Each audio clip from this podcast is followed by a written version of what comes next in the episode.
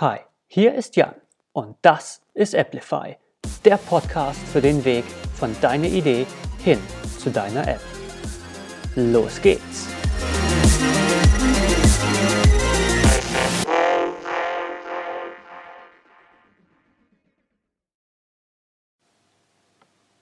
Hi und willkommen bei einer neuen Folge von Applify, dein Podcast für App-Entwicklung.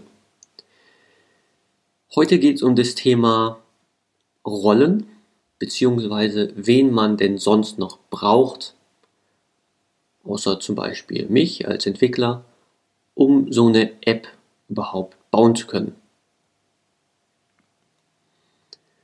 Und ich will das jetzt einfach mal generell halten. Deswegen habe ich gerade eben gesagt, es geht um Rollen. Ähm, es geht um Rollen und Aufgaben. Und der Sinn dahinter ist, man braucht nicht unbedingt für jede einzelne Rolle eine einzelne Person oder mehrere Personen, die das machen. Es geht auch andersrum, dass eine Person vielleicht mehrere Sachen machen kann. Gerade wenn es um ja, eine kleine App-Idee geht und du langsam starten willst und vielleicht auch nebenberuflich damit starten willst, kann es sein, dass du dir selber sehr viel davon ja, aneignen könntest, solltest vielleicht auch.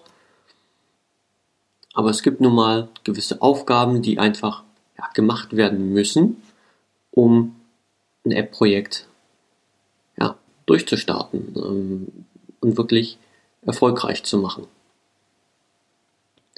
Aber fangen wir mal ganz am Anfang bei der Frage an, ähm, wen denn außer einen Entwickler braucht man? Und da will ich den Entwickler auch nochmal ein bisschen aufdröseln, weil nicht jede Entwicklung ist gleich. Ich zum Beispiel habe mich spezialisiert auf iOS-Entwicklung.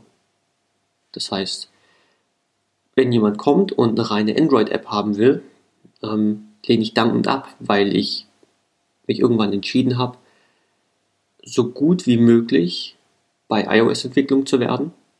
Was heißt, ich muss mich spezialisieren und überlasse Android-Entwicklern das Android-Feld. Das heißt, wenn man jetzt beides haben will, sowohl iOS als auch Android, geht es darum, noch einen zweiten Entwickler noch an Bord zu holen. Und je nachdem, falls es auch noch irgendwie so eine zentralisierte Datenspeicherung geben soll oder ein Backend, also ein, ja, ein Server, der irgendwo steht, mit dem die Apps reden können, um Daten zu beziehen, ja, da muss auch ein Programm drauflaufen, das muss auch entwickelt werden. Dafür braucht man vielleicht auch nochmal einen Entwickler. Es gibt auch Entwickler, die alles drei machen. Das nennt sich dann Full Stack. Also der, der gesamte Stack, also das von, von oben bis nach unten ist alles dabei. Es gibt Entwickler, die das machen. Aber da hängt es davon ab, was genau du entwickelt haben willst und was für Entwickler das sind, mit denen du redest. Das heißt, wir machen so den technischen Teil, wir Entwickler. Aber es geht ja nicht nur um die Technik, sondern wenn man es jetzt einfach mal so betrachtet, wenn man eine App aufmacht, naja, man sieht halt auch erstmal ein Design. Das heißt, wie die App aufgebaut ist, das muss auch irgendwie entschieden werden. Das heißt, du brauchst einen Designer. Und auch hier will ich eine Unterscheidung machen, denn es gibt sowohl UI-Designer, also User Interface Designer. Das sind die Leute, die letztendlich die, ja, die grafische Benutzeroberfläche erstellen. Das heißt, die setzen sich mit Grafik auseinander, dass am Ende etwas, dass die App visuell ansprechend ist. Es gibt aber auch sogenannte UX-Designer. UX steht für User Experience, fancy Wort. Ähm, da geht es darum, mal auseinanderzunehmen, wie denn der Benutzer ganz gern mit deiner App interagieren will. Das heißt, ein UX-Designer setzt sich sehr, sehr viel mit den Benutzern direkt auseinander, probiert auch direkt mit denen zu reden, probiert die mal zu beobachten, während sie Apps oder App-Prototypen benutzen. Also auch wenn es einfach nur was schnell auf dem Papier aufgemaltes ja, Schema ist von der App, wie die App denn aussehen könnte, einfach nur mit Strichen und Linien, dass man ein Gefühl dafür bekommt, ob jetzt vielleicht ein Benutzer lieber so die App aufgebaut haben will oder so. Hat man irgendwie mehrere Eingabefelder? Macht es vielleicht Sinn, die auf einem Bildschirm zu haben oder vielleicht auf mehreren hintereinander folgenden Bildschirmen, damit man die, ja, den, den Fokus vom Benutzer besser lenken kann. Mit solchen Fragen setzt sich ein UX-Designer auseinander. Manchmal sind es auch die gleiche Person, der UI-Designer und der UX-Designer, aber es sind letztendlich auch sehr unterschiedliche Aufgaben. Aber mit diesen Rollen, also dem, dem Designer und dem Entwickler, kann man letztendlich schon mal eine App bauen. Man hat so den technischen Teil und man hat den visuellen Teil und da sorgt man dafür, dass die beiden Leute miteinander reden, dass der Entwickler mit dem Designer redet, dass die wissen, was denn technisch möglich ist und was, wie das jetzt genau visuell zu bauen ist. Und dann purzelt da eine App raus.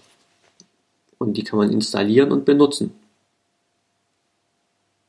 Jetzt könnte man vielleicht an der Stelle aufhören. Man könnte aber vielleicht auch sagen, vielleicht fängt es hier auch erst an. Weil wer sagt denn überhaupt, dass das, was gebaut wurde, dass das Sinn macht? Dass es wirklich einen Markt dafür gibt, dass es wirklich Leute gibt, die für diese App Geld ausgeben würden. Weil, sind wir mal ehrlich, es geht ja darum, mit deiner App auch ja, einen Lebensunterhalt zu verdienen. Und nicht nur für dich, sondern eben auch, um die Leute zu bezahlen, die die Zeit und den Aufwand reingesteckt haben, um die App zu entwickeln. Ich möchte auch bezahlt werden, ich möchte auch morgens mein Brötchen auf dem Tisch haben genauso wie der Designer. Aber wie kann man sicher gehen, dass man was baut, das gekauft wird, bevor man es baut? Ja, nicht, dass man das Geld für die Entwicklung ausgibt, um danach festzustellen, dass die Leute das nicht wirklich kaufen wollen. Und ja, hier kann man mal eine Marktanalyse machen.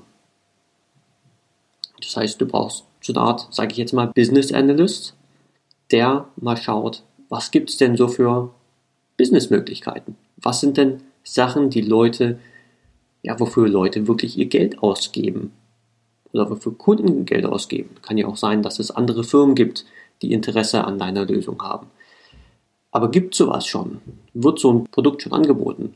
Oder wird, ja, wird das Problem schon gelöst von einem Konkurrenten? vielleicht auf eine andere Art und Weise, aber der Kern von dem, was du machen willst, gibt es davon schon Konkurrenz? Und wenn ja, dann ist das übrigens ein sehr gutes Zeichen, weil die Konkurrenz kann ja nur überleben, weil die ja selber Geld damit macht. Das heißt, offensichtlich ist es dann schon der Beweis, dass es einen Markt dafür gibt. Das heißt, wenn du Konkurrenz hast, ist es ein gutes Zeichen und sollte dir ein bisschen Mut geben, weiterzumachen. Und wenn wir jetzt mal einen Schritt, wieder einen Schritt weitergehen, jetzt hast du eine App gebaut und du weißt, dass die Funktionalität der App das ist, was auch wirklich gebraucht wird, naja, dann weiß ja immer noch keiner, dass es dich gibt. Das heißt, wie kommst du an deine Zielkunden ran? Seien es jetzt Endkunden oder seien es andere Firmen? Na, du brauchst letztendlich wieder ja, eine Art, sage ich jetzt mal, zwei, zwei verschiedene Leute. Du brauchst einerseits vielleicht einen Mensch, der sich ums Marketing kümmert. Das heißt, ein Mensch, der sich darum kümmert, dass es Aufmerksamkeit gibt für deine Firma, für deine App. Und auf der anderen Seite könntest du vielleicht auch einen Verkäufer gebrauchen. Also eine Person, die aktiv auf Endkunden zugeht oder vor allem eben auch im äh, Business-to-Business-Bereich auf andere Firmen zugeht und probiert, deine App, deine Lösung an diese Firma zu verkaufen. Weil offensichtlich, nur wenn du die App auch verkaufst, bekommst du auch Geld. Das heißt, du brauchst irgendwie die Aufmerksamkeit und Leute müssen von dir erfahren und deine Lösung muss diesen Leuten schmackhaft gemacht werden. Und das ist das, was Leute im Marketing machen und das ist auch das, was ein Verkäufer macht. Und zu guter Letzt gibt es noch eine weitere Rolle oder eine weitere Person. Weil, naja, ein, Entwickler kann Software entwickeln, ein Designer kann ein Design erstellen, ein Business Analyst kann Markt analysieren, Verkäufer und Marketer können an Kunden rantreten. Aber was wollen die denn verkaufen? Es braucht eine Person mit der Idee. Also dich. Es braucht dich. Denn ohne eine Person mit der Idee passiert auch nichts. Es braucht jemanden, der die ganzen Rollen sammelt. Es braucht jemanden, der dafür sorgt, dass genug Leute da sind, um diese unterschiedlichen Aufgaben zu handeln und dafür zu sorgen, dass alle in die gleiche Richtung gehen. Es braucht eine Person, die den Trieb hat, das Problem zu lösen, das du lösen willst und eine Richtung vorzugeben. Das heißt, selbst wenn du in diesen, in diesen einzelnen Aspekten vielleicht wenig Erfahrung hast, ist deine Rolle eigentlich immer noch die wichtigste. Denn du sorgst am Ende dafür, dass alle, sag ich jetzt mal, Zahnräder ineinander greifen. So, das wäre die Folge von heute. Ich hoffe, sie hat dir gefallen. Ich hoffe, ich konnte dir ein bisschen was Neues erzählen, das du noch nicht wusstest. Falls dir die Folge gefallen hat, wie immer, würde ich mich riesig freuen, wenn du diesen Podcast abonnierst oder ihn auf deiner Podcast-Plattform der Wahl ja, bewertest, eine Bewertung hinterlässt oder auch ja, Folgen weiterempfiehlst, wenn du sie gut gefunden hast oder eine Person kennst, der ich mit einer Folge wirklich helfen kann. Das wär's für heute. Bleibt gesund und bei Sinn in dieser komischen Zeit. Aber auf jeden Fall hören wir uns in zwei Wochen. Bis dann.